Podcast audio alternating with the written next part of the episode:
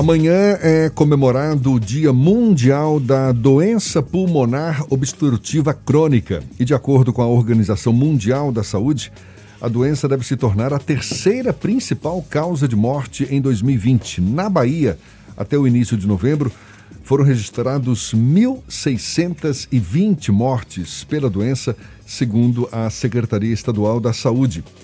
E o dia de amanhã é dedicado exatamente para debater a prevenção, o tratamento da doença.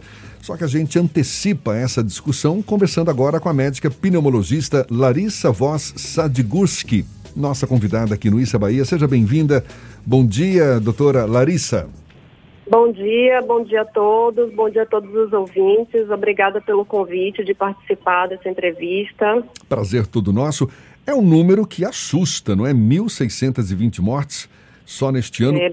Por que é uma doença com incidência tão alta e quem é mais suscetível a essa doença, doutora Larissa? Então, a doença pulmonar obstrutiva crônica, né, que a gente conhece pela sigla de DPOC, ou mais é, comumente é, dita como bronquite crônica e enfisema no pulmão relacionado, na maioria das vezes, ao consumo de tabaco né? O tabaco que pode ser de origem de, do cigarro, mas também de narguilé, de é, cigarro de palha, né? E também por outros produtos químicos também, mais raramente. Mas o mais comum realmente é o tabaco e também exposição ao fogão a lenha, né? Isso é muito comum em pacientes do interior. A gente então, falava até pacientes... agora há pouco de que a Bahia é o segundo estado com menor percentual de fumantes, que tem havido menos fumantes, mas ainda é a principal causa dessa doença, então.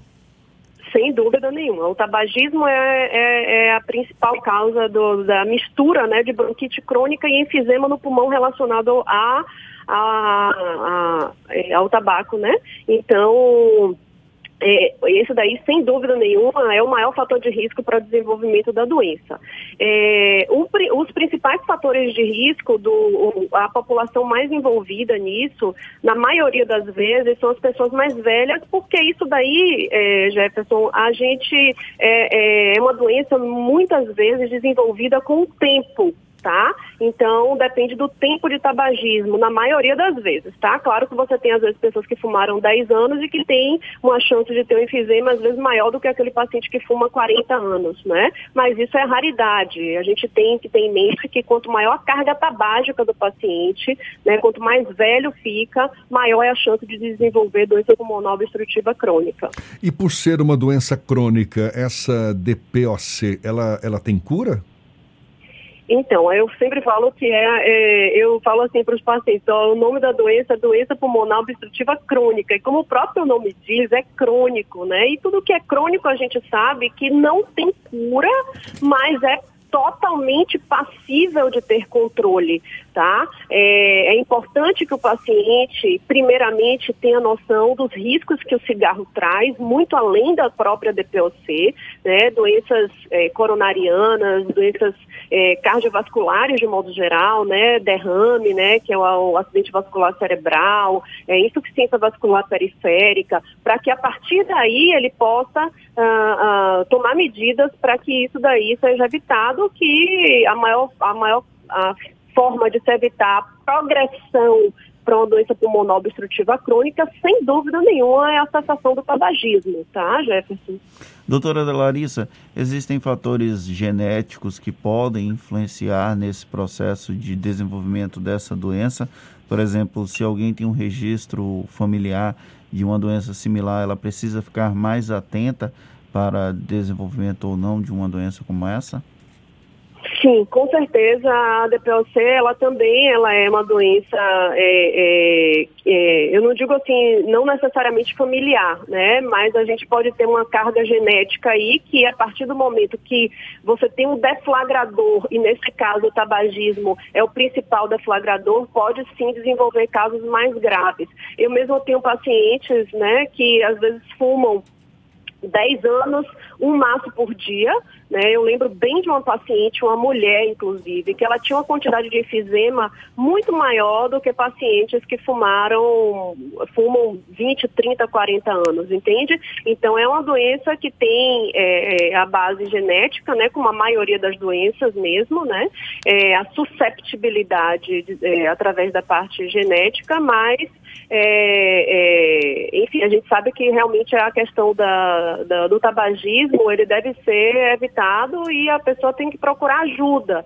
Né? Os sintomas da DPLC eles são caracterizados muitas vezes por tosse crônica, né? aquela tosse que o paciente fala assim, ah, aquela tosse de fumante, né? De manhã chega, tosse, tosse, tosse, aquele mundo de secreção, né? E ao longo dos anos, isso daí vai sendo angariado também com o problema de falta de ar, de cansaço. Ah, eu dava uma caminhada aqui no quarteirão, não sentia nada, mas aí de uns seis meses para cá comecei a ficar mais cansado, é, um peso no peito, parece que tá um, um piadinho, fica parecendo que tem um gatinho aqui miando dentro do meu pulmão, né? Então os sintomas aparecem assim né? E são coisas que a gente deve ir é, em busca de um diagnóstico, tá? Porque apesar de não ter cura, tem controle.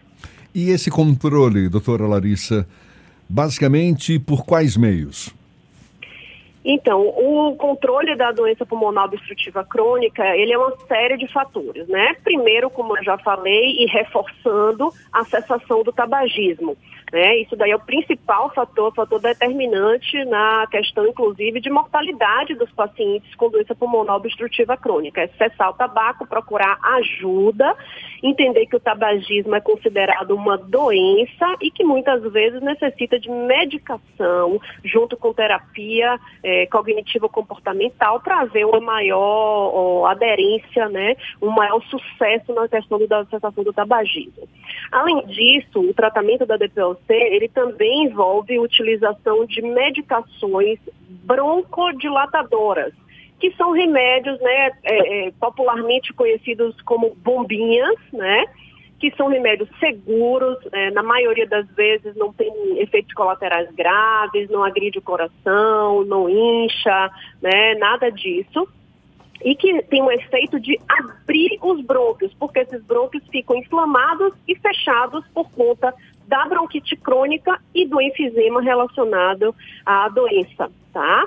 E um outro pilar também fundamental no paciente com DPLC, né, principalmente nos casos mais graves, mas também os casos mais leves se beneficiam, é do que a gente chama de reabilitação pulmonar. Isso é muito importante também, melhora sobremaneira a qualidade de vida dos pacientes com a doença.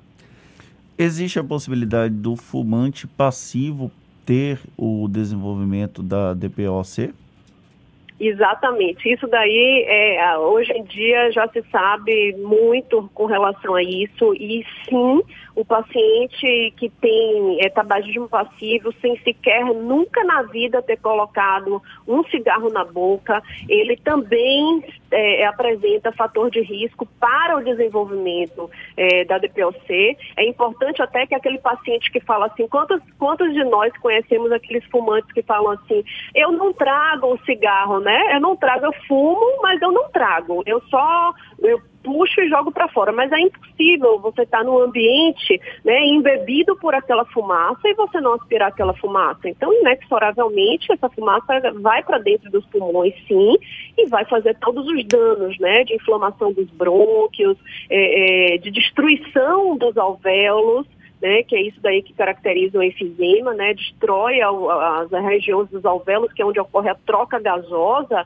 e isso daí a longo prazo, inclusive, pode provocar é, queda da oxigenação e muitos pacientes é, mais graves é, podem necessitar, inclusive, de oxigenoterapia prolongada. Né? Para a gente encerrar, doutora Larissa, existe também a possibilidade de algum ex-fumante, e aqui eu falo ex-fumante, aquele que já parou de fumar há décadas, de uhum. essa doença incidir também nos pulmões dele? É, olha, isso daí, assim, claro que a cessação do tabagismo é fundamental, né? Diminui a chance de progressão da doença, mas existem alguns pacientes que a partir do momento que você deflagra um processo de destruição pulmonar, né? De destruição parenquimatosa, né? Do pulmão, é, em decorrência é, de diversas enzimas que são ativadas, isso daí pode persistir tá? Mas isso daí você não pode deixar assim, ah, eu vou, eu vou continuar fumando, já que vai evoluir de qualquer maneira, eu vou continuar fumando. Não é isso, tá? A chance de você parar de fumar é, diminui sobremaneira realmente o risco de evoluir, principalmente para formas mais graves, lembrando, inclusive, que a DPOC, ela é um dos fatores de risco para a evolução desfavorável da Covid-19. Ainda tem isso, né? Tá certo. Ainda. Doutora Larissa Voss Sadgurski, médica pneumologista, muito obrigado pela sua disponibilidade, conversando conosco aqui sobre a DPOC, que é doença pulmonar obstrutiva crônica. Amanhã é o Dia Mundial dessa doença, a gente já antecipa essa discussão. Então, mais uma vez, muito obrigado, bom dia e até uma próxima, doutora Larissa. Bom, bom dia a todos. Ótimo dia para vocês.